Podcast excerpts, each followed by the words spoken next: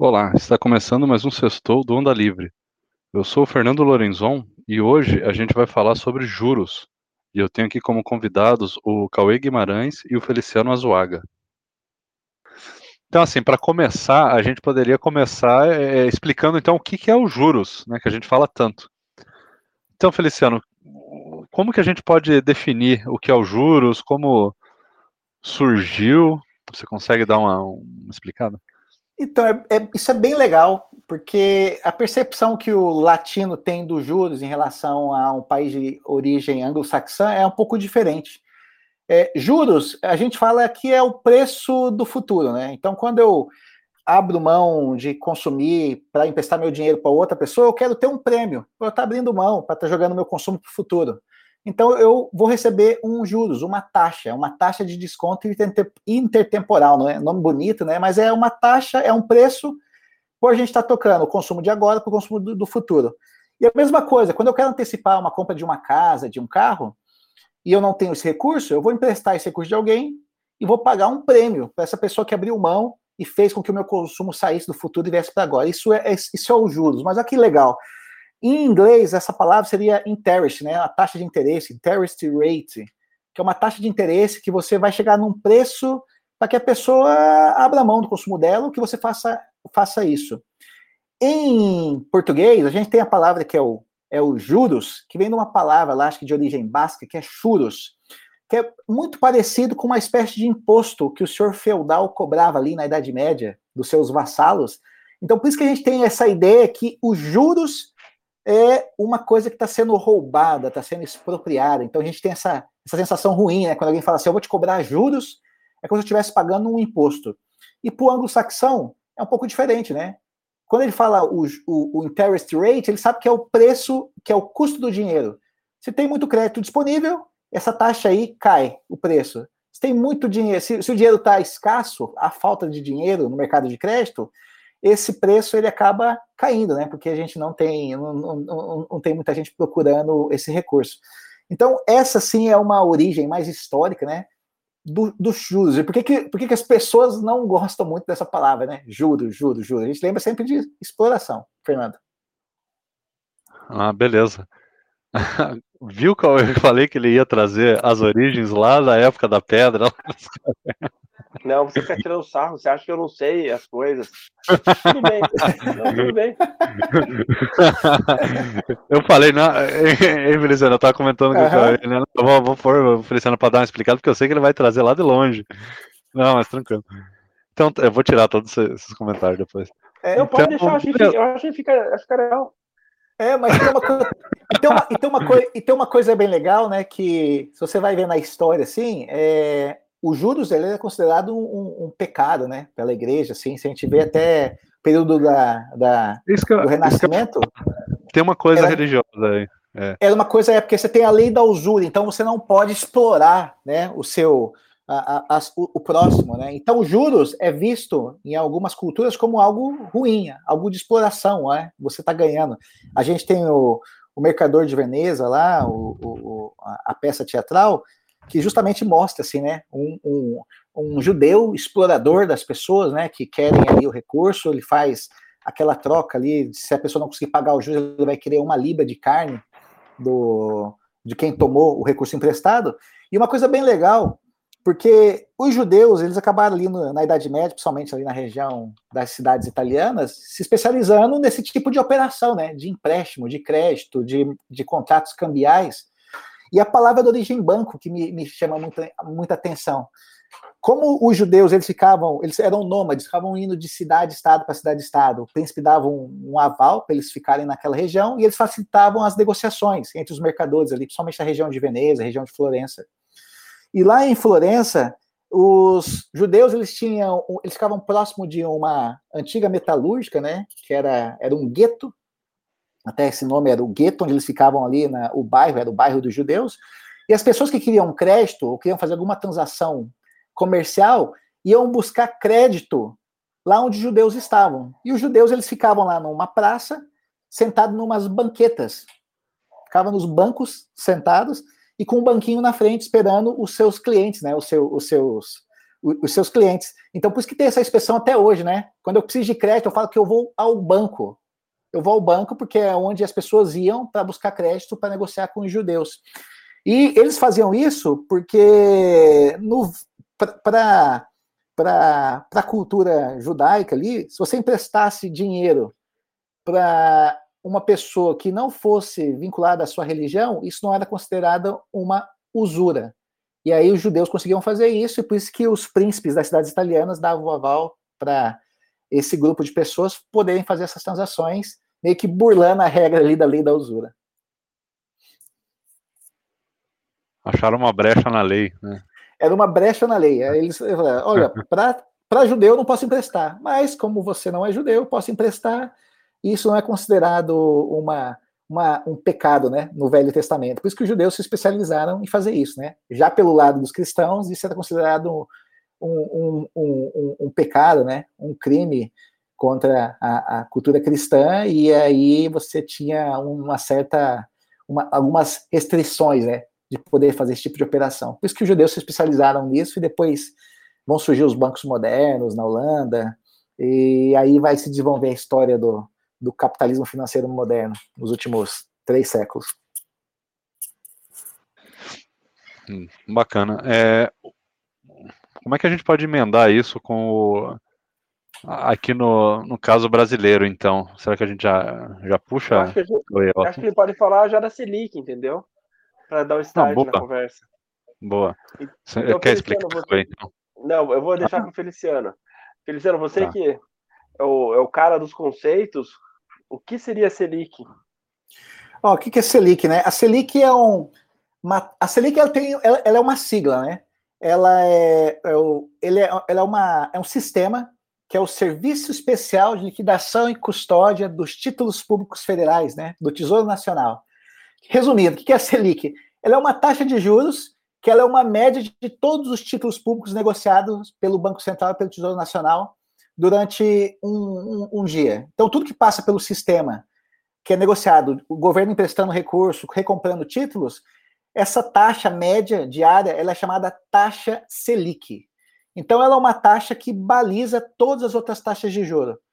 Então, se no mercado de banco emprestando para outro banco, o, o, a taxa de mercado interbancário, eles olham para a Selic. Opa, como é que está a taxa Selic hoje? A taxa Selic está 1% ao mês.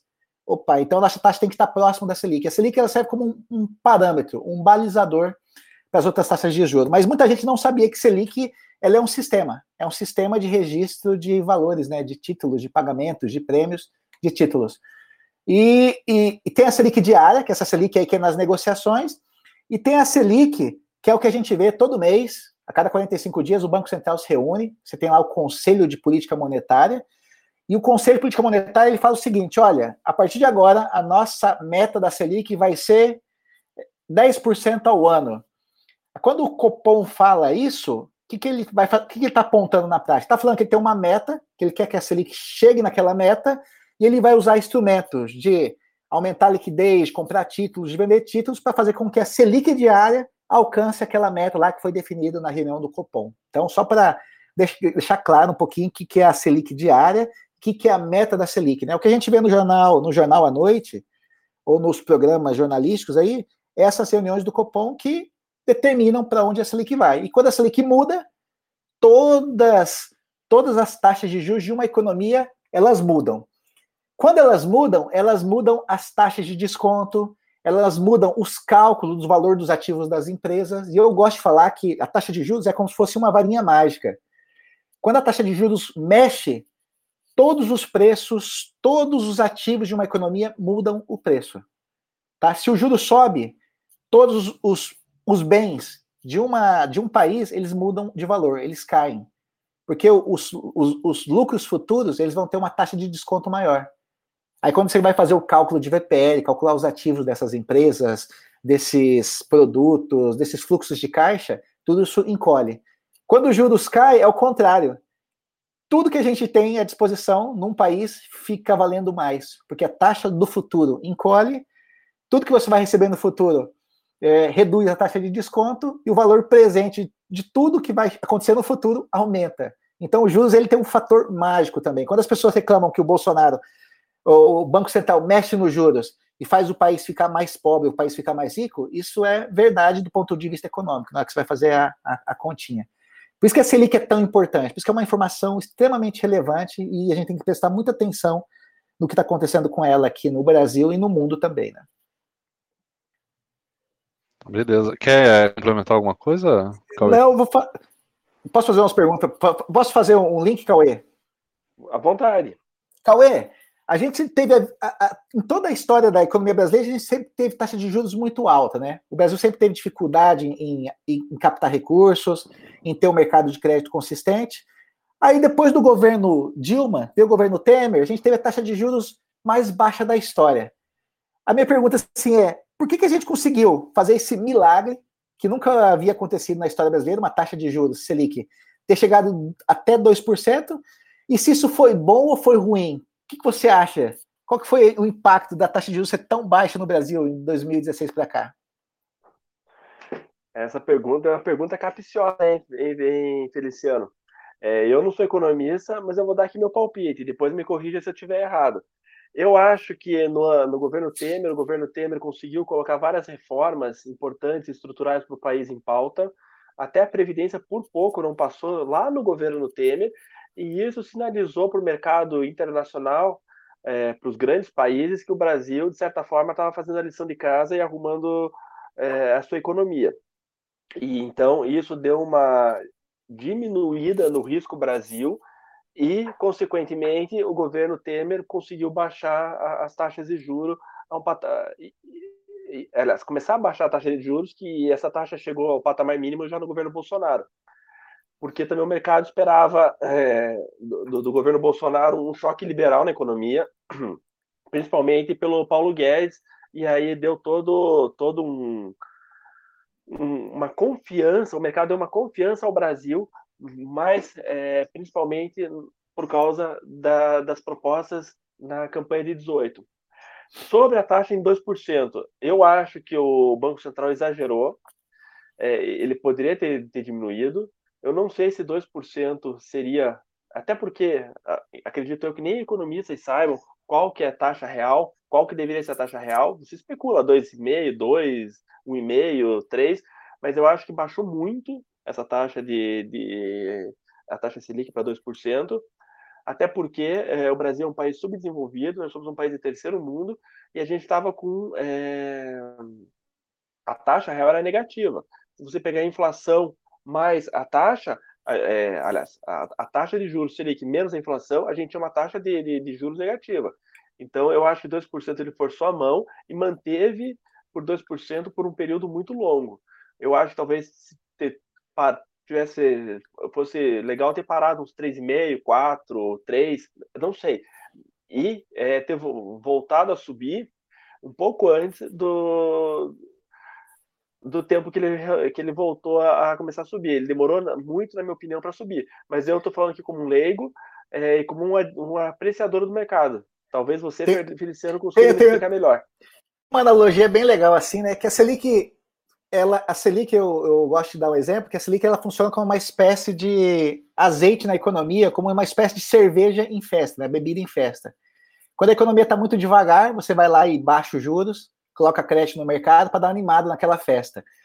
Aí você disse que você acha que a, o Banco Central errou a mão, né? Acabou baixando a taxa demais. Quer dizer, teve muita cerveja nessa festa aí, o pessoal se empolgou, começou a quebrar tudo e, e, e passou do ponto. É, você atrelou, você falou aí, você falando que Selic ela caiu porque o risco do país caiu. A gente acreditou que viria um governo liberal, que o governo quer fazer reformas, né, com com o ministro da Economia, que era conhecido como Posto Ipiranga, que ia fazer reformas que o Brasil sonhava, como privatização, abertura de mercado, redução do Estado. É, eu posso também apontar, Cauê, na sua, na sua percepção, assim, que é, as pessoas estão um pouco desiludidas com essas promessas na economia, e os juros também está refletindo um pouco disso, um pouco do juros subir. Está refletindo também a falta de confiança agora nessas promessas que foram feitas lá em 2018? É, absolutamente. Acho que o mercado tinha uma expectativa, percebeu que essa expectativa não se realizaria, se frustrou e aí é, a economia desandou. Então, o governo teve que forçar a mão e começar a subir a Selic de forma acentuada. Entanto que a Selic não tem subido 0,25, 0,50, a Selic tem subido 0,75, 1, é, acho que até a última... Foi 1,5 na última? 1,5, 1,5, tinha gente especulando 1,75 ou até 2. Então, é, eu concordo com você, Feliciano. É, o governo errou, o mercado, é, o governo perdeu a credibilidade e a única forma foi subir o juro. E até uma coisa importante, assim, que na ata do Copom, porque sempre que acaba a reunião do Copom, tem a votação entre os diretores, eles definem ali as regras e como que vai se comportar a taxa de juros. E ali na ata eles escreveram que eles pensaram até em reajustar a taxa em 2%. Mas acho que é importante também deixar claro para quem está escutando, é que a Selic ela funciona como a única ferramenta de combate à inflação que o Banco Central possui você tem o, o, Banco Central ali, quando ele vê que a inflação está saindo de controle, e a inflação ela é um imposto, ela arrebenta a economia, o Banco Central tem essa ferramenta que é subir os juros, quer dizer, ele vai reduzir crédito, ele vai comprimir a demanda e vai tentar controlar a inflação. Aí vem outra pergunta, assim, Cauê, é, a gente vê que o Banco Central só tem essa ferramenta, ele só pode usar juros para incentivar a economia ou para fazer o controle da inflação. E do outro lado, eu tenho lá o governo o governo ele poderia estar ajudando, né? Se o governo fizesse reforma, se o governo não estourasse o orçamento, podia fazer uma contribuição para controlar a inflação. Só que a gente está vendo que não. Você acha que é, só a taxa de juros subindo vai conseguir controlar essa patologia, esse problema grave que a gente está passando agora, que é a inflação? Eu acho que não. E aí, mas eu estou falando com insegurança. Eu não tenho o, embasamento suficiente para poder dizer, mas eu acho que não. Eu acho que o governo ele vai ter que subir muito essa taxa de juros se ele quiser controlar somente através dos juros. E aí acaba ficando, eu acho que de, de certa forma impossível, porque se você subir, vamos supor, para 20% a taxa de juros, claro que paulatinamente, a dívida pública vai, vai crescer exponencialmente, vai ser um negócio absurdo. Então o governo também não pode subir muito essa taxa de juros. É essa é a impressão que eu tenho. Aí tem uma pergunta assim que as pessoas sempre falam assim: ah, mas a taxa Selic ela é 10%, 9%, 7%, por que, que eu pago 300% no cheque especial? Por que, que eu pago 280% no cartão de crédito? Por que, que o meu financiamento é 80% do, do crédito pessoal? O que, que explicaria isso, Cauê? Por que, que a taxa básica é um valor lá de um dígito mas a taxa do cartão do cheque especial passa de centenas de por cento ao ano. É legal você comentar isso. Eu estava dando uma olhada na taxa média é, de 2020 das modalidades de crédito. E aí a gente tem o cheque especial, que a taxa média em 2020 foi de 318% ao ano. O rotativo do cartão de crédito foi em 300% ao ano. O parcelamento do cartão de crédito, 175% ao ano crédito pessoal 119% ao ano, crédito consignado 22,5% ao ano, é, empréstimo com garantia de veículo 12,5% 12, ao ano e empréstimo com garantia de imóvel 9,9% ao ano. E a Selic, se não me engano, no ano passado, ela estava em torno de 4%, acho que estava em 2%, né, Feliciano? Então, se você olhar 2% da Selic e o cheque especial 318%, realmente é uma diferença absurda. Mas o que, que acontece? É, eu trabalhei muito tempo em banco, trabalhei cinco anos em banco, e todo mundo acha que o banco é malvado, que o banco ele, ele, é, ele explora a população com os juros absurdos. O que acontece é que existem vários processos internos de um banco que ninguém sabe, e é por isso que é, acaba indo para esses valores altíssimos. Por exemplo, é, eu não sei se todos sabem, mas a composição do spread, esse spread bancário, por que o spread então é tão alto? Basicamente, o que acontece? 35% desse spread é, é, vem de risco de crédito e inadimplência. 35% basicamente é, é risco de crédito barra inadimplência barra fraude. Ou seja, você emprestou um determinado valor, você já sabe que boa parte daquele valor que você emprestou, você não vai receber de volta. Alguém tem que pagar essa conta. Quem vai pagar essa conta, de uma forma geral, são todos, porque a taxa de juros vai ser maior, porque o banco vai arrecadar mais, ele já sabe que parte daquele dinheiro ele não vai receber. Tributos fiscais representam 25% do spread. Então, vamos lá, 35% inadimplência e riscos de crédito em geral, fraude, 25% tributos fiscais. O que é tributo fiscal? Imposto. 22% são custos administrativos. É, o banco tem que pagar funcionário, o banco tem que pagar aluguel, o banco tem que pagar estrutura. Então, é, não é de graça. E aí, esses custos administrativos é, estão representando 22%. E aí, no final de tudo, vai sobrar o lucro do banco, que representa 18%. Então, de toda a cadeia do spread, somente 18% é do, é, vai para os bancos. Uma coisa assim que mudou muito, é, que a gente pode colocar também como um fator, é a baixa competitividade né, no mercado de crédito no Brasil. É, como que você acha assim que a gente poderia é, apontar algumas alternativas para aumentar a competitividade no, no, no, no, sistema de crédito brasileiro? A gente viu, viu, recentemente aí a chegada das fintechs. É, você acha que é, tecnologia, aumento de players, de desregulamentação, qual você acha que desses caminhos a gente poderia seguir para tentar aumentar, aumentar também a competição e fazer o brasileiro ter mais opções, assim, não ficar amarrado nos, nos famosos bancões? Né?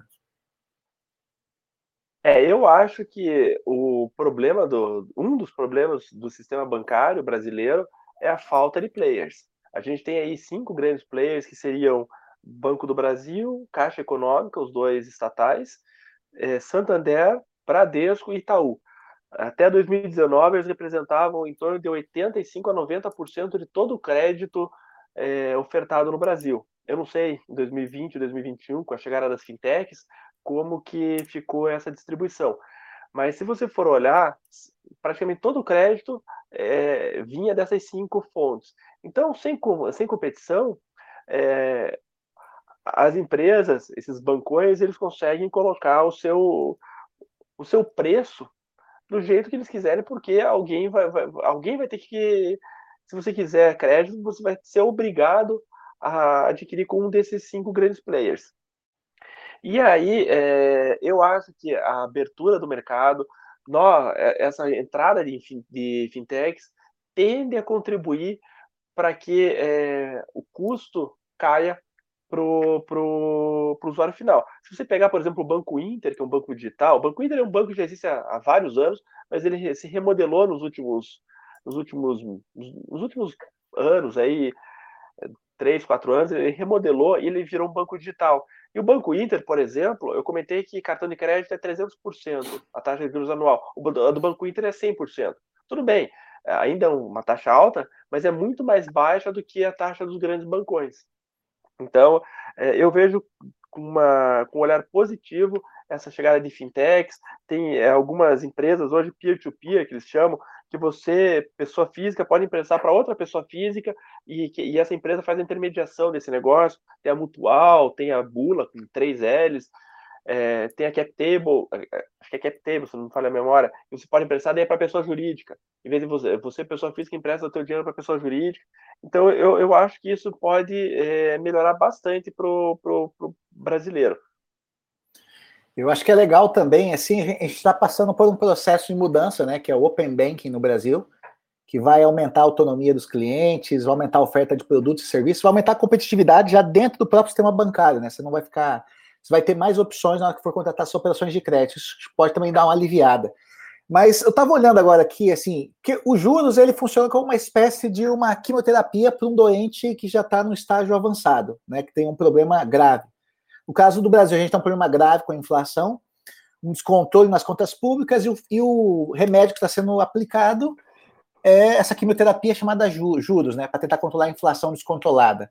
A minha pergunta é assim: quando eu começo a aumentar demais a taxa de juros, eu vou inibir novos projetos, eu vou inibir o crescimento das empresas, eu vou reduzir faturamento futuro.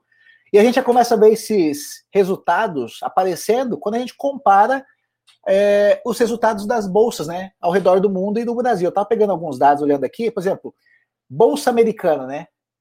É, muita gente está reclamando, né? Não, mas a crise econômica foi uma crise global. Todo mundo passou por uma crise da Covid mas alguns não saíram dela. O Brasil é um caso desses, né? Não saiu dela por problemas estruturais. Só para comparar aqui, a Alemanha passou pela Covid, É, bolsa esse ano, 24%, a valorização. Está batendo recorde atrás de recorde. Israel, 26%. Alemanha, 17%. Nosso vizinho aqui, o Chile, 6,4%. E o nosso Ibovespa está derretendo, né? Esse ano, a queda já do Ibovespa está na casa de 12%, hoje está caindo mais ainda. Câmbio subindo.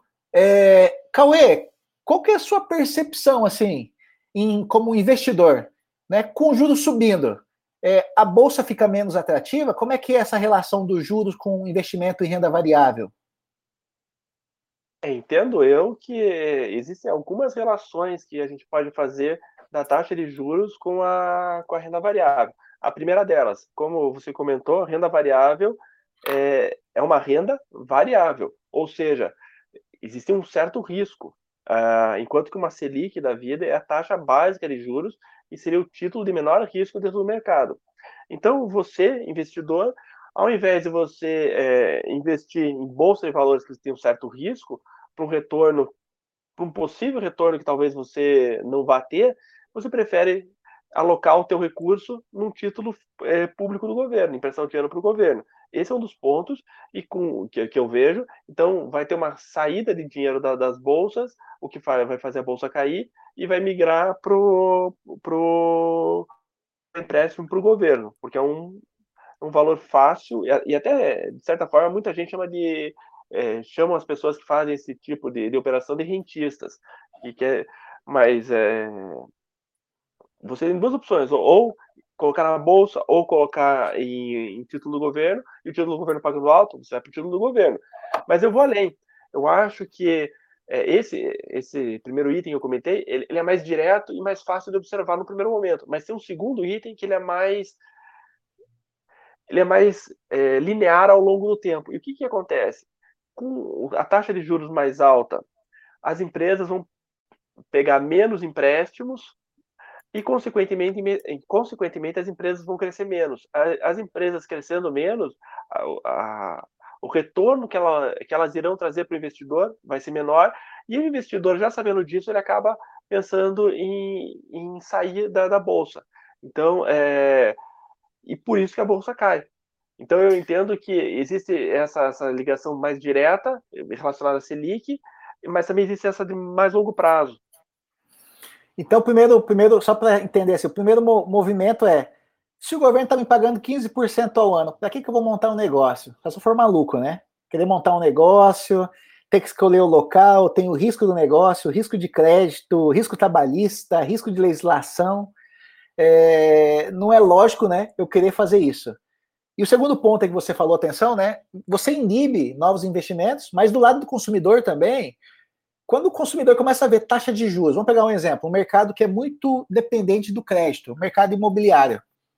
Quando a gente começa a olhar o, que está acontecendo com as empresas de construção civil na Bolsa de Valores, elas estão derretendo, porque aquele futuro cliente que estava querendo comprar seu apartamento, sua casa, quando ele começa a olhar a taxa subindo, a taxa do financiamento ficando mais cara, é, o custo do serviço da operação de crédito cada vez mais é, pesando mais no orçamento dele, ele vai acabar desistindo. E eu posso até dar meu próprio exemplo, né? Eu esperei a taxa de juros cair muito, né? Peguei essa mínima histórica aí para fazer o meu financiamento com uma taxa fixa. Agora eu fico imaginando quem pegou taxa de financiamento com taxa variável, né? 3% mais Selic. Essa pessoa daqui a pouco ela vai começar a ter pesadelo, né, Cauê? Você imagina quem pegou uma taxa de financiamento imobiliário, uma taxa de financiamento aí de financiamento empresarial com taxa variável. Você acha que essas pessoas aí vão ficar tranquilas chegando perto de uma eleição ou não? O que, que você acha? Ah, eu acho que o pessoal é, vai estar desesperado. Até porque, no meu tempo, quando eu financei meu imóvel há 10 anos atrás, não havia essas taxas um valor fixo e mais inflação, um valor fixo e mais um, um determinado percentual associado, por exemplo, à Selic. E hoje, eu, esses dias, eu estava dando uma olhada, existem três ou quatro tipos de operações que vocês podem fazer, que um cliente pode fazer na compra de um, de um imóvel. É, que inclusive é essas que você comentou. Mas eu acho que quem optou por é, esse tipo de, de financiamento vai tomar um susto é, até porque a gente espera aí, o mercado já está precificando uma Selic em 10, 11, aliás, se eu não me engano, até 12% no, no próximo ano. Então, aperte os cintos que vai, vai ficar pesado. Essa precificação aí do risco, né? Ela, a gente tem um boletim Focus que é divulgado pelo Banco Central sempre às segundas-feiras de manhã, e ele traz, ele traz a expectativa dos principais bancos brasileiros em relação a indicadores econômicos, e sempre sai ali a da taxa Selic. Isso que o Cauê falou agora, a precificação já passou de uma Selic de dois dígitos para o ano que vem, então acima de 10%, está aí na casa de 11, 11,5%. Tem banco já que está trabalhando com 12%, é uma situação muito ruim. Mas agora vamos tentar se pensar, Cauê, como que a gente poderia, como que o governo, o Banco Central, conjuntamente ou individualmente, eles poderiam. Que, que, que é possível fazer para segurar os juros, para a gente entrar, não entrar nessa espiral de endividamento, baixo crescimento, aumento da dívida pública. O que, que dá para as autoridades, para o Roberto Campos Neto ou para o Paulo Guedes sentarem assim com o presidente e falar: ó, a gente vai para esse lado, precisamos atuar em conjunto. O que, que você acha que dá para fazer agora? Você, você, vê, você vê esperança pelo dado do Congresso também, depois daquela votação que nós tivemos essa semana? Dos precatórios, Não, eu, do calote? É, eu vi ontem, foi a votação ontem do, do, do calote dos precatórios, foi aprovado por quatro votos, por uma diferença de quatro votos. É, só lembrando que são 513 deputados, então quatro votos foi extremamente apertado, mas é, essa votação aí acabou abrindo a, as portas para uma farra com dinheiro público. E essa farra hoje a gente está vendo na Bolsa, né, Feliciano? Está despencando. Eu acho que o Paulo Guedes e o Roberto Campos Neto, se eles quiserem é, melhorar a economia, eles vão ter que sentar com o presidente Bolsonaro e falar para o presidente Bolsonaro é, que, primeiro, ficar calado. Primeiro ponto, ficar calado. E segundo, tentar ainda passar alguma reforma. Uma reforma tributária, é, corte de gastos do governo, principalmente a reforma administrativa, já estava pronta e aí acabaram engavetando. Não sei em que pé está, eu acho que está engavetada. Então, eu acho que a gente precisa reduzir custo o quanto antes da máquina pública porque se não for nada, se nada for feito, é, o Banco Central sozinho não vai conseguir segurar a economia somente com taxa de juros. Tem uma, tem uma história, tem uma abordagem do Gustavo Franco que ele fala que inflação é muito parecido com alcoolismo. Quem teve caso recente não pode nem passar perto, porque pode ter uma chance de voltar a ter o mesmo problema grave. É, quando a gente vê o Brasil, né, voltando a ter uma inflação acima dos 10%, eu começo a ter um certo receio que a gente pode entrar numa espiral de hiperinflação a voltar à década de 80. Mas a minha, a minha pergunta vai, vai, vai, vai ser a seguinte: ontem, durante a discussão sobre esse calote no precatório, arrebentar as contas públicas, que aumenta o risco, aumenta os juros, aumenta a inflação, o argumento de alguns deputados era: olha, não adianta nada vocês darem um auxílio porque a inflação vai ser tão alta, os juros vão ser tão altos que vai arrebentar a atividade econômica e a inflação vai comer esses ganhos e vai arrebentar mais ainda a popularidade do presidente. Você acha que essa, essa, esse argumento ele, ele, é válido? Você acha que esse ganho momentâneo que os deputados estão tendo ali em umas, algumas emendas, o auxílio emergencial, ele pode ser devorado pela inflação e piorar nossa situação, fazendo ficar muito parecido com o que aconteceu na Argentina nos anos recentes? Eu acho que Argentina e Venezuela não são é, países comparáveis conosco. Ainda a gente precisa piorar muito para chegar no nível deles. Entretanto, todavia, é, eu acho que se nada for feito, o, e, e os deputados estão brincando com isso, eles estão tentando, basicamente, pelo menos a minha impressão, é a reeleição. Já estão pensando na reeleição e por isso que eles estão fazendo esse, esse escarcel com as contas públicas. É, eu acho que vai virar um caos o país, mas não no nível da Argentina. Eu acho que ainda a gente precisa piorar muito para chegar no nível de uma Argentina. Entretanto, é, corremos o risco se continuar nessa toada de, de má administração por parte do presidente, por parte dos deputados e de vários outros entes ligados a, a, a, ao Executivo Federal a gente estava, a gente está percebendo também é, que nessa pré-campanha eleitoral para a presidência do ano que vem, os principais candidatos eles estão apontando políticas populistas, né? É, estourar o teto de gastos, ampliar os gastos públicos, não fazer reformas estruturais para acabar abrigando demandas de grupos de interesse. E a gente sabe que a economia brasileira ela só tem essa sustentação porque ela, do, dos últimos, desde 94, ela criou algumas instituições, né? A lei de responsabilidade fiscal, o Conselho de Política Monetária. Então, houve alguns avanços que controlaram os gastos públicos, né? Criaram estabilidade, o câmbio flexível, o que a gente chama de tripé macroeconômico, né? Controle das contas públicas, câmbio flexível e meta de inflação. E a gente está vendo isso sendo desmontado de forma muito rápida e os candidatos que estão vindo aí para 2022 estão indo nessa toada, estão indo nessa linha. Você acha que tem espaço para alguém que venha defender a bandeira do tripé macroeconômico, da estabilidade econômica, do controle dos gastos, de tomar o remédio amargo em vez de abraçar o populismo barato? Eu acho complicado, eu acho complicado porque eu, eu, eu, vejo que nossa população ela não entende os riscos que a gente está correndo. Então eu acho bem complicado. É, eu acho que daria para ter bons deputados com um discurso mais realista que explicassem para a população os riscos aos quais estamos correndo em tomar essas medidas populistas. Então, é, eu, eu fico um pouco preocupado, Feliciano, porque a gente vê aí é, alguns candidatos para 2022 que são pessoas completamente despreparadas, que não estão nem aí para o Brasil, estão pensando em si, podendo se reeleger e comprometer ainda mais o futuro do país. Uma preocupação que eu tenho também, que pode vir de fora. A gente está passando por uma, uma, uma tempestade perfeita, né? A gente está tendo problema de descontrole dos gastos, é, o fim da pandemia, a gente está tendo algumas situações, mas tem um fator novo aí que vai começar a surgir nos próximos meses, que é os Estados Unidos começarem a subir a taxa de juros deles. Cauê, se, se os Estados Unidos começar a subir a taxa de juros, né, ele vai começar a cortar o excesso de crédito, né, vai fazer um, um, um uma ação chamada tapering, né, que é, vai reduzir o estímulo fiscal para a recuperação da economia americana. Isso deve pressionar a subida da taxa de juros americana. Qual que é o impacto que, se os Estados Unidos começarem a mexer nos juros dele, vai ter algum impacto nos nossos juros aqui no Brasil? Ah, vai ter, com certeza.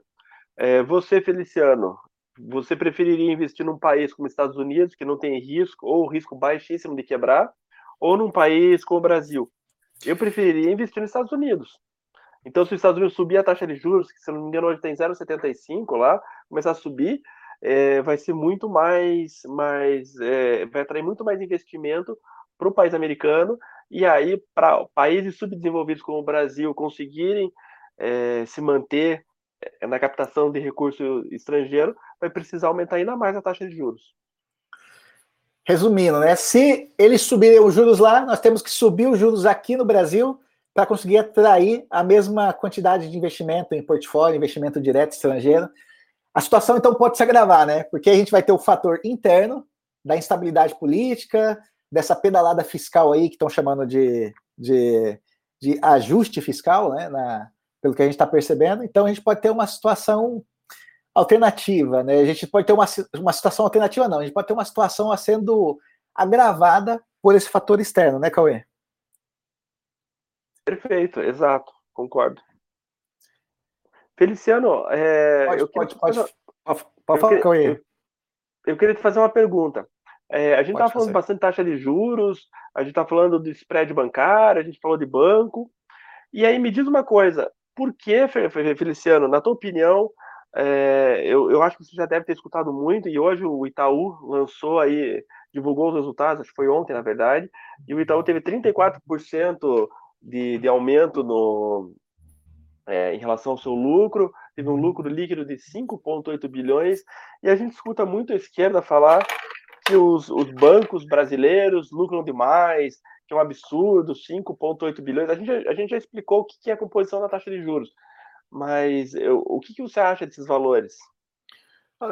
Primeiro, né, os bancos brasileiros eles lucram muito por vários fatores. Vamos lá. O primeiro fator é um fator que os bancos brasileiros são os bancos mais modernos do mundo em relação a operações bancárias, velocidade, automação. E isso aconteceu porque o Brasil teve 30 anos de inflação. Quando você tem 30 anos de inflação, você tem que ser extremamente eficiente em operações bancárias, senão você perderia parte do patrimônio com os dias que corriam com aquela hiperinflação da década de 80. E isso é bem legal, se você pega a história do próprio Jorge Paulo Lema, ou dos conglomerados do Itaú, do Bradesco, eles contam essas histórias, que quando os bancos estrangeiros vieram competir com, com os bancos brasileiros na década de 90, que teve a abertura do mercado brasileiro de crédito, eles perceberam que eles não conseguiam competir, porque operacionalmente os bancos brasileiros eles são muito, muito, muito eficientes. Você pega a, os sistemas de transmissão de informação, TED. O segundo fator é um fator ruim, porque como nós somos poucos bancos, houve uma concentração bancária no Brasil, é, devido a uma quebradeira que nós tivemos na década, de, na década de 90, que teve um programa de recuperação de bancos, bancos menores, mais ineficientes, foram acabando sendo absorvidos por, pelos bancos maiores. Isso gerou um oligopólio. Pouca competição, você consegue controlar um pouco melhor as taxas, as margens de lucro, e aí isso aumenta os ganhos dos bancos de forma desproporcional em relação a outras áreas. Então, isso é um, é um fator, um fator ruim né, que reduz o bem-estar da sociedade. Agora, eu tenho um terceiro fator, que é um fator que, que relativiza também esses ganhos, que a gente tem que olhar a, a estrutura de capital, o montante movimentado, para ver se esse faturamento, se esse lucro líquido, ele é proporcional com o capital do banco. Os bancos são empresas gigantescas, com uma estrutura de capital absurda, e às vezes esse ganho, que parece ser é, gigante, quando eu olho proporcionalmente a outros segmentos ou a relação lucro-patrimônio, ela não é tão alta assim, tá? Mas como eu disse, né, esse, essa, essa, essa percepção que a esquerda traz, que o sistema bancário é ruim, que existe da exploração, vem de uma visão, de uma abordagem marxista, né, de mais-valia, de exploração. E a gente vê na história que países onde a economia, onde a sociedade se desenvolveu, fornecendo mais bens e serviços, melhor qualidade de vida, melhores indicadores de saúde, tem um papel importantíssimo no desenvolvimento das atividades econômicas, o desenvolvimento do sistema bancário. Porque o sistema bancário ele funciona como um mecanismo de crédito. Pessoas que têm ideias, pessoas empreendedoras, às vezes elas nascem com esses dons, mas elas não têm acesso a capital. Não adiantaria nada o Bill Gates ter nascido no Brasil. Não adiantaria nada o Steve Jobs ter nascido no Brasil, se ele não tivesse acesso ao mercado de crédito. Como é que ele montaria, como é que ele captaria o primeiro recurso, como é que ele teria acesso a investidores, como é que ele faria financiamento das suas ideias, da, do Facebook, de uma Apple. Então, o mercado de crédito ele é essencial para o desenvolvimento das atividades econômicas. Quanto mais desenvolvido e mais competitivo é esse mercado de crédito, mais acesso a financiamento, a oportunidades, a desenvolver suas ideias, a criar os seus negócios, as pessoas vão ter. Então tem uma certa deturpação aí que a gente tem que ver que é de um viés mais ideológico do que um viés de, de desenvolvimento econômico, Cauê. É, eu concordo com você. Como eu comentei no início, eu trabalhei num banco por cinco anos e esse banco é um banco mundial. Ele chegou, a, quando eu entrei lá, ele era o terceiro maior do mundo. Depois de um tempo, ele virou o primeiro. Com a crise do Citibank em 2008, ele acabou se tornando o primeiro banco do mundo. E é, por que eu estou comentando isso? Porque eu vou pegar um gancho na tua fala, Feliciano. E a gente tinha muita fraude aqui no Brasil. A gente perdia um milhão de reais por mês em cartão de crédito e mais um milhão de reais por mês em cartão de débito com clonagem. E o primeiro lugar no mundo onde a gente implementou chip em cartão de crédito e débito foi no Brasil. Não foi na Inglaterra, não foi nos Estados Unidos, não foi no México, foi no Brasil. Então, é, o Brasil sempre na vanguarda é, da tecnologia para os bancos. É, então, assim, é, é, bem legal isso, mas é, esse banco, ele, ele saiu do país nos últimos anos, ele acabou vendendo toda a operação, porque ele, ele apesar, olha que, que coisa, apesar do lucro alto, era tanta incomodação que eles falaram que não vale a pena continuar no Brasil. E eles saíram de alguns países emergentes, não só Brasil. Se eu não me engano, eles fecharam a planta também no México e também fecharam a planta na Turquia. Não tenho certeza, mas eles estavam eles querendo vender essas operações, porque eles falaram que era tanta incomodação, eles reclamavam muito da legislação brasileira, eh, reclamavam muito da, eles não entendiam aquela aquele fechamento de, de, de, agências pelo, por parte dos sindicatos ali na época de setembro, outubro, é, e daí ficava um mês aquela discussão para aumento de salário, eles, eles não entendiam aquilo. E aí sempre era, a negociação era o aumento do salário mais alguma coisa, não era só a reposição da inflação. Então eles achavam aquilo muito estranho e eles acabaram saindo é, do Brasil. Uma pena, porque para mim era um dos melhores bancos que a gente tinha. E aí é legal até falar sobre a lucratividade dos bancos. E a resposta, quando alguém me pergunta, ah, mas o lucro do Itaú foi de, sei lá, eu acabei de falar o número, até esqueci aqui, foi de 5,8 bilhões no trimestre. É, por quê? Porque o Itaú é grande. Nós somos um país continental. Eu me lembro que eu, nesse banco que eu trabalhava havia mais de 30 mil funcionários e a, e a, e a carteira de clientes era de 2 milhões de clientes. O Itaú ele tem mais de 100 mil funcionários, o Bradesco tem mais de 100 mil funcionários. São bancos que atuam em todas as regiões do país, mais de 5.500 municípios. É um negócio enorme. Então, a estrutura é enorme. Claro que o lucro vai ser enorme. Então, eu acho que você olhar o lucro isolado, o lucro, eh, somente o valor, isso, isso não é justo. Você tem que olhar proporcionalmente a, a alguma outra coisa. E aí existe uma medida chamada Return on Equity, o ROI, famoso ROI, que você, Feliciano, deve conhecer bem. Eu acho que o ROI é uma medida mais justa. Então, se você olha o ROI do Itaú, foi de 18,5. O ROI do em 2020. O ROI do Santander, acho que é 19. O ROI do Bradesco também é nessa casa do 19. Aí você fala, pô, então é, o ROI está em 19%. Aí a gente pega a Petrobras, que é outro segmento. A gente vai ver o ROI da Petrobras, 17,88. Aí vamos sair para a Ambev, para ver se a Ambev tem um ROI muito fora. O ROI da Ambev também gira nessa casa dos, dos 17, 18. Deixa eu achar aqui o ROI da Ambev. 18,62 o ROI da Ambev. Então, é, todos, apesar de serem em segmentos diferentes, o ROI, é que ele acaba sendo muito parecido. E o que, que é o ROI? é, eu falei o termo em inglês, mas é, o ROI é o Return on Equity. E o que, que é o equity? É o patrimônio líquido. E o que é o patrimônio líquido? O patrimônio líquido é o, é o que os fundadores ou os investidores daquele banco colocaram para montar a empresa. Então vamos supor que eu resolvi montar um lavacar e eu gastei 20 mil reais para colocar o lavacar. Esse vai ser o, o, meu, o meu patrimônio líquido. Eu posso botar 20 mil de dinheiro próprio ou eu posso pegar 10 mil emprestado e 10 mil meu para montar esse, esse, esse lavacar. E aí, quando eu falo que o, o ROI é, é, o Return on Equity, o que, que é? É o lucro dividido por esse meu patrimônio líquido. Então, é, vamos supor que nesse meu lavacar, eu gastei 20 mil reais para montar ele e eu tive um lucro de 10 mil reais em um ano. Opa, eu tive um ROI de 50%. Isso que é o, o ROI. Eu vou pegar meus 10 mil e vou dividir pelo meu patrimônio, pelo valor que eu gastei para montar essa, essa, minha estrutura, ou o valor que eu, sócio do negócio, coloquei na, na, na, na, empresa, na operação. Então, se você olhar o ROI das empresas no Brasil, gira em torno de, de 18%. E por que, que não, o ROI do Wells Fargo? Wells Fargo é um banco americano, é de 10%. É de 10%. Então, Vamos lá, Cauê. Você falou que o ROI do Wells Fargo é 10% e o ROI do Itaú é 18%, o ROI do Santander é 19%. Você acha justo o Itaú cobrar 18, 19 e o Wells Fargo ganhar 10? Eu acho, porque existe o risco Brasil.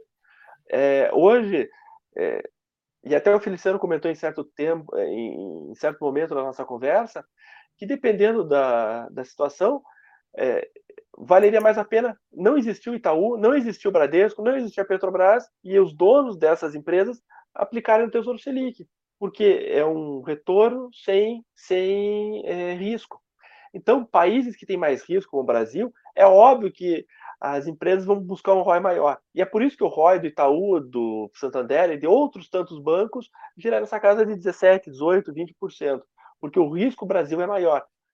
Então, eu acho que se a gente quer melhorar, quer diminuir o, lucro dos bancos, o primeiro passo a gente vai ter que melhorar nossa economia, a gente vai ter que ter uma taxa de juros básica sustentável.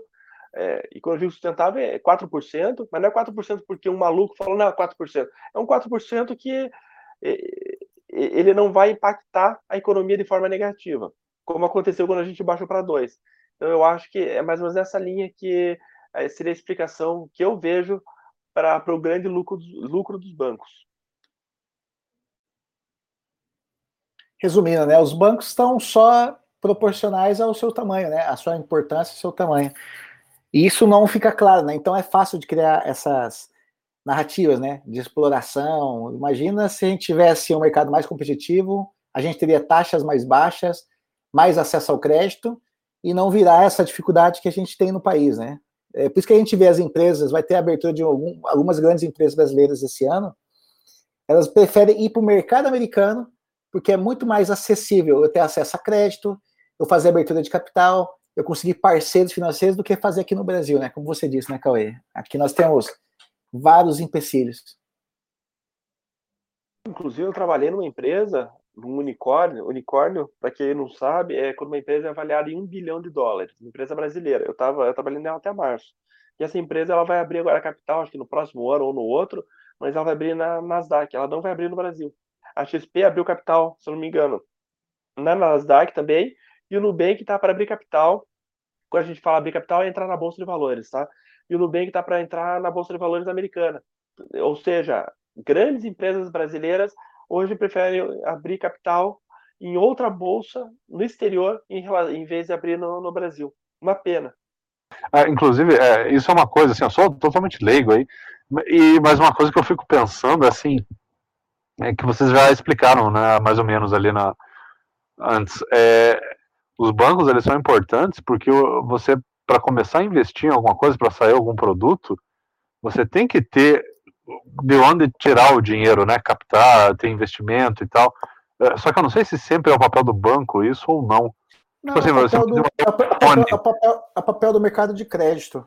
O mercado de crédito, é, não, não é. faz necessariamente o. Porque o mercado não, de crédito, é, os bancos são os principais instrumentos, né? Você tem outros mercados, Sim. mas o banco é o que é, é, o, é o mais capilar assim, que a gente tem na sociedade, que as pessoas mais têm acesso, né? Sim, é. Por exemplo, assim, o, a Apple vai desenvolver o primeiro iPhone. É, eles não têm dinheiro em caixa para pagar todo o investimento e tudo, para daí começar a vender para só no outro ano ter lucro e pagar. Esse dinheiro tem que ter saído de alguma Mas tem que forma. Lembrar, né? O cara começou lá, teve que alugar um escritóriozinho pequeno, depois teve que contratar uma funcionária. Sim, sim. Então, ele, é ele começou pequenininho, mas eu digo assim. mais capilarizado esse sistema. Maior, é. Não, pode falar. Não, não é isso. Aí ele tem, aí tem várias ferramentas no mercado financeiro, né? Mas o detalhe é você tem que ser, tem que ter ferramentas que são bem capilarizadas, né? Que, que qualquer um pode acessar. Até tem, eu estou lendo um livro aqui do Daron Acemoglu lá, que é Porque as Nações Fracassam, ele fala justamente isso.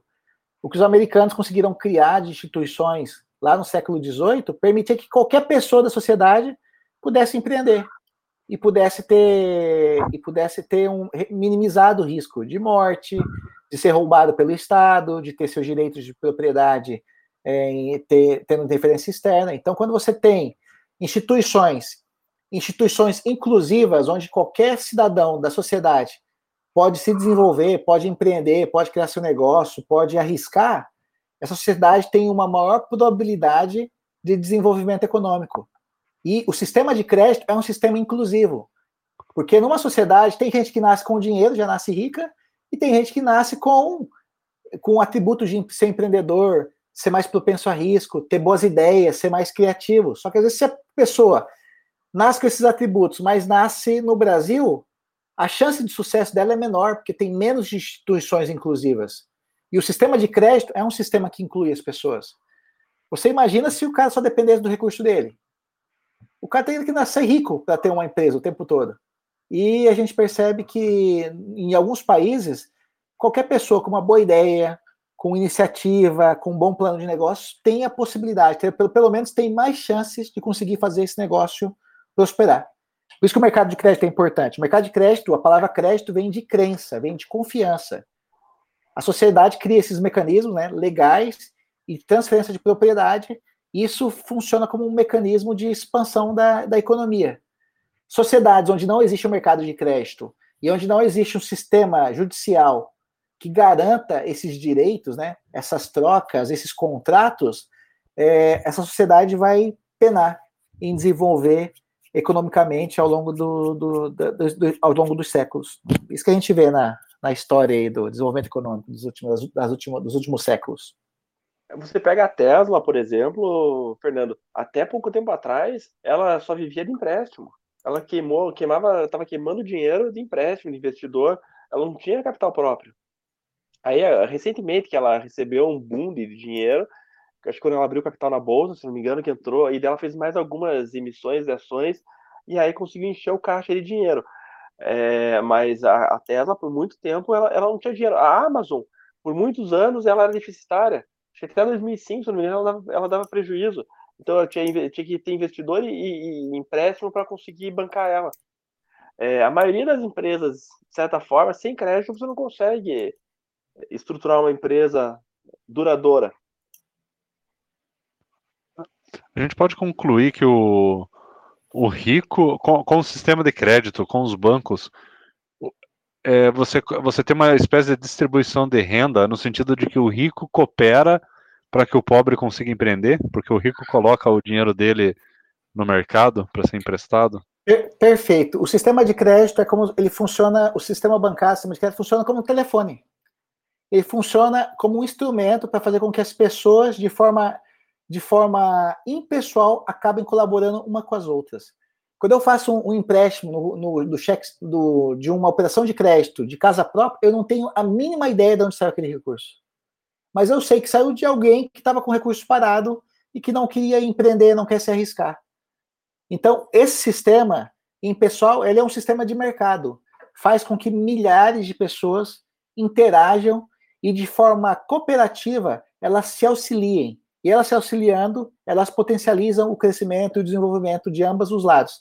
Tanto daquele que tem recurso e não quer aceitar um nível de risco, não quer se arriscar, que vai ser remunerado pelos juros, quanto daquele outro lado que tem uma pessoa que tem uma boa ideia, tem uma percepção de uma oportunidade e vai procurar esse recurso no mercado de crédito. Por isso que chama mercado de crédito, né? É um mercado que depende de crença, de confiança no futuro e depende de cooperação entre as partes. E o banco, como intermediário, faz esse papel de alocar essas duas pontas, né, essas duas, esses dois grupos de pessoas aí que buscam é, um alto benefício e acabam sendo conectadas pela instituição financeira. É, olha que legal, Fernando. É, um banco, como é que funciona um banco? Eu, Cauê, tenho 10 mil reais que eu tenho 10 mil reais, eu não quero guardar no meu colchão, então eu resolvo é, aplicar no banco para o banco me, me dar um retorno, sei lá, 100% do CDI, ou seja, 7% ao ano, um determinado valor que eu negociei com o banco. E aí, o que, que o banco vai fazer? Ele vai pegar os 10 mil reais que, eu coloquei no banco para receber um retorno daqui um, dois, três anos, X anos, e ele vai emprestar, vamos supor que o Feliciano quer montar um negócio, ou precisa de dinheiro para comprar um carro, qual, qualquer que seja a, a, o objetivo do Feliciano. O banco, ele simplesmente ele pega o meu dinheiro e empresta para o Feliciano. É esse que é, o, que é o papel do banco. E o que, que acontece? O, o, Brasil não é um país poupador. A gente comentou isso bem no início do, do podcast. Até o Feliciano comentou que países asiáticos têm essa, esse costume com o crédito. Por quê? Porque em países asiáticos eles, eles poupam muito. Tem muita poupança. O que é poupança? São vários cauês depositando dinheiro no banco para ter um retorno dali X tempo. Como tem muito dinheiro nesse banco, ele pode emprestar para os clientes com uma taxa de juros menor.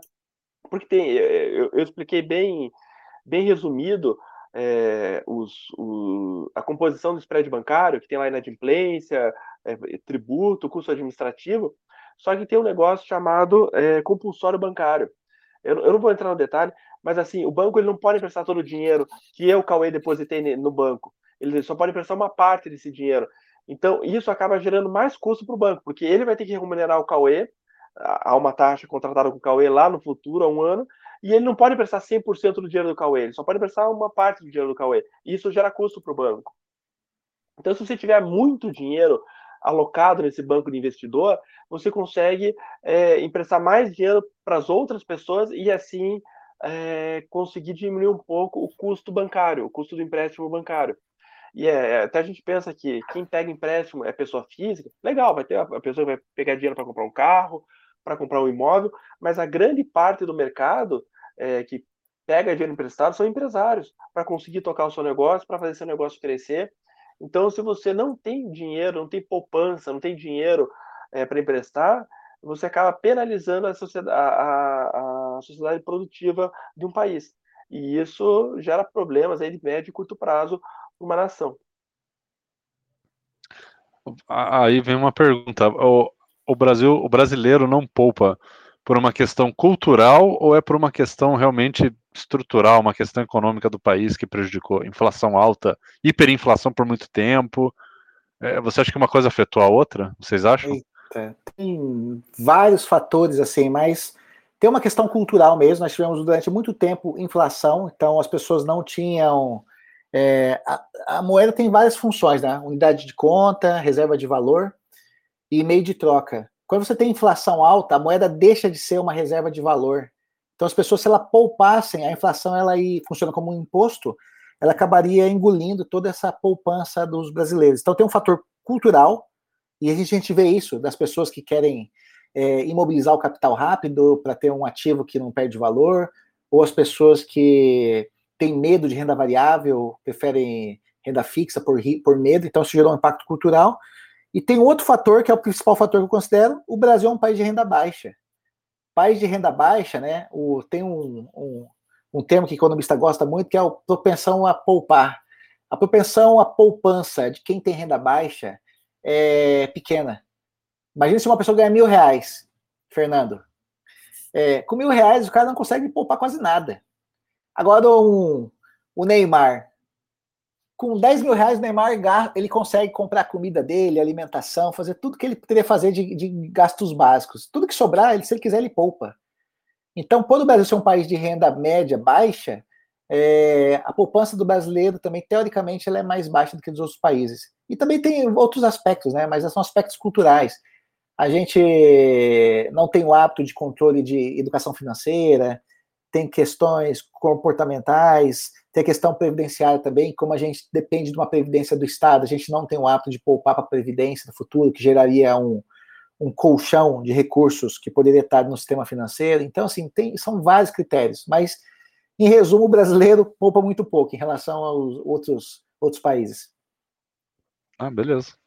Só fazer a última pergunta para você, Cauê, aí você finaliza aí.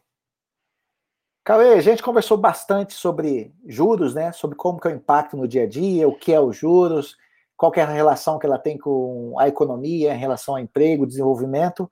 Mas a minha pergunta, Cauê, o que esperar assim dos juros para 2022 com esse cenário turbulento que a gente está tendo? Ah, eu acho que vai para uns 13%, 13, 14% aí. Você é... acha que podemos superar o recorde da Dilma de passar dos 14? Teoricamente não, mas se o governo continuar dando essas, essas mancadas, que foi um absurdo a aprovação da PEC, se bem que foi o primeiro turno, mas tudo bem, aprovação da, da PEC dos precatórios, aí a gente corre um sério risco de, de bater o recorde da Dilma. Não sei ah, se você concorda comigo. Não, concordo, concordo. Concordo, mas com esse congresso que a gente está aí, com esse executivo sem piloto que a gente tem atualmente, a minha expectativa não é positiva, não. É, eu, tô, tô, eu tô buscando fugir de risco agora. Agora eu tô tentando proteger ali. Eu, eu acho que as pessoas vão buscar proteção daqui a pouco, né? Porque o cenário fica muito turbulento, é, as pessoas vão, vão esperar, né? Eu acho que é para tomar decisão de investimento, para projetos de empreendimento, eu acho que as pessoas vão ficar com um pouquinho de pé atrás. Mas é isso, é torcer, né? Torcer porque todo mundo acaba pagando o pato, né? Os caras lá em Brasília erram, né? Tomam decisões incorretas e quem paga o pato é quem está aqui embaixo. Deixa eu perguntar uma coisinha rápida. É, muita gente vai usar a pandemia como desculpa para o baixo desempenho econômico do Brasil. Se vocês tivessem que atribuir o percentual de culpa da pandemia e percentual de culpa da, da má gestão mesmo do governo e, sei lá, do Congresso, qual seria a, a, a, o percentual, a proporção de cada um? Cara, tipo assim, dá para pensando... culpar 100% a pandemia ou dá para culpar só 30%? Eu, eu escuto essa pergunta com uma certa frequência. Deixa eu até te lembrar uhum. um, uma coisa muito, muito interessante. Na época do governo Dilma, quando começou a, a economia a degringolar ali, que chegou no ápice em 2014, 2015, que foi aquele caos de encolhimento da economia, o mundo bombando e a gente andando para trás. É, você lembra qual era a desculpa da Dilma? Cara, se eu não me engano, eu não sei se ela ainda estava culpando a, a crise econômica de não sei quantos anos era atrás. Uma, isso, ela culpava a crise econômica internacional de 2008. Isso, o mundo é. Tava, o, o mundo estava voando e aí você você culpa alguém, né? É, é, é, é a forma mais fácil para os políticos culparem e terceirizarem a culpa. É o que está sendo feito agora pelo governo. Mas eu, tem sim um aspecto que a inflação em algum aspecto, teve um problema de cadeia de suprimentos no mundo por falta de matérias-primas, está tendo uma crise energética pesada na, na, na, China. Mas quando eu olho os indicadores é, de crescimento fora do Brasil, bolsa de valores, taxa de juros fora do Brasil, a gente vê que é um problema que eu falo que é um problema não sistêmico, é um problema do Brasil. Eu não vou atribuir isso à pandemia, não. Quando a pandemia vem, a gente fez as, as escolhas erradas teve política monetária errada pelo lado do Banco Central, teve descontrole dos gastos, teve programas mal focalizados, a gente está vendo agora um, um, uma questão de programas eleitorais. Eu não consigo atribuir o problema de inflação, que está pressionando a taxa de juros, à questão da pandemia. Se a política monetária fosse correta, a inflação teria sido acomodada e os juros não, poder, não precisariam ter, sido, ter subido. Foi um problema brasileiro, tá? Quando você compara todos os indicadores de vários países do mundo, o grupo do G20, vamos pegar um exemplo, é, o Brasil tem os piores indicadores em todos os aspectos. Juros, inflação é a terceira pior, é, crescimento de bolsa é o pior, é expectativa para 2022 é o pior. Então a gente vê que foi um problema focalizado do Brasil, foi tomada de decisão de política econômica errada de brasileiro, não foi um fator sistêmico que atingiu todo mundo ao mesmo tempo. Senão os Estados Unidos estaria mal, senão o Chile estaria mal, a Noruega estaria mal, a Alemanha estaria mal, a França estaria mal, todo mundo estaria mal. E não é isso que a gente está vendo atualmente, tá? Eu não consigo atribuir mais. Eu já tive isso, mas hoje eu vi que foi um problema, é um problema estrutural brasileiro. É, eu concordo com o Feliciano, a minha resposta é bem rápida. Eu concordo com o Feliciano, eu acho que talvez a culpa seja 10, 20% da pandemia hoje, no, nos dias atuais. Talvez ano passado a pandemia realmente é, incomodou o, o, governo brasileiro. Mas esse ano a culpa é do, é do presidente, do executivo, do Congresso.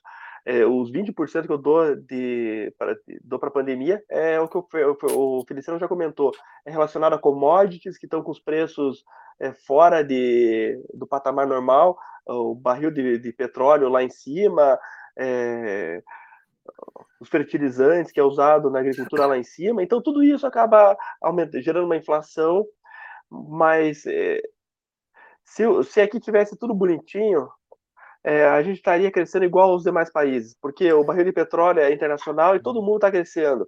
É, os fertilizantes são internacionais e todo mundo está crescendo. O único problema é aqui no Brasil. Então a culpa, para mim, é do governo brasileiro. Então tá. Ah, beleza. Então é isso aí, pessoal. Eu vou encerrar a gravação. Então, obrigado, pessoal. Obrigado, Cauê, Feliciano. Pô, Feliciano, você conduziu boa parte do podcast. Foi o podcast mais fácil de gravar para mim até hoje. Gostei. É. É porque teve uma hora que eu vejo assim, fica mais fácil ir conduzindo, sabe? Porque são perguntas Sim, que eu escuto não, das pessoas. Isso, não, perfeito. são perguntas que eu escuto, eu falo assim, ah, vou fazer como se como se eu não soubesse a resposta para alguém que vai me perguntar isso. Aí eu pensei, ah, o que a pessoa me perguntaria? Eu falo, ah, beleza, aí eu faço a pergunta pro Cauê. Ah, aí fica perfeito, fácil, é... entendeu? Assim, é, eu acho legal, porque eu não, eu, eu não sei nem o que perguntar, porque eu sou muito leigo, então é, é bem é. legal essa dinâmica. Então é isso, eu vou encerrar. É, obrigado a todos os convidados. A gente se vê no próximo episódio. Falou.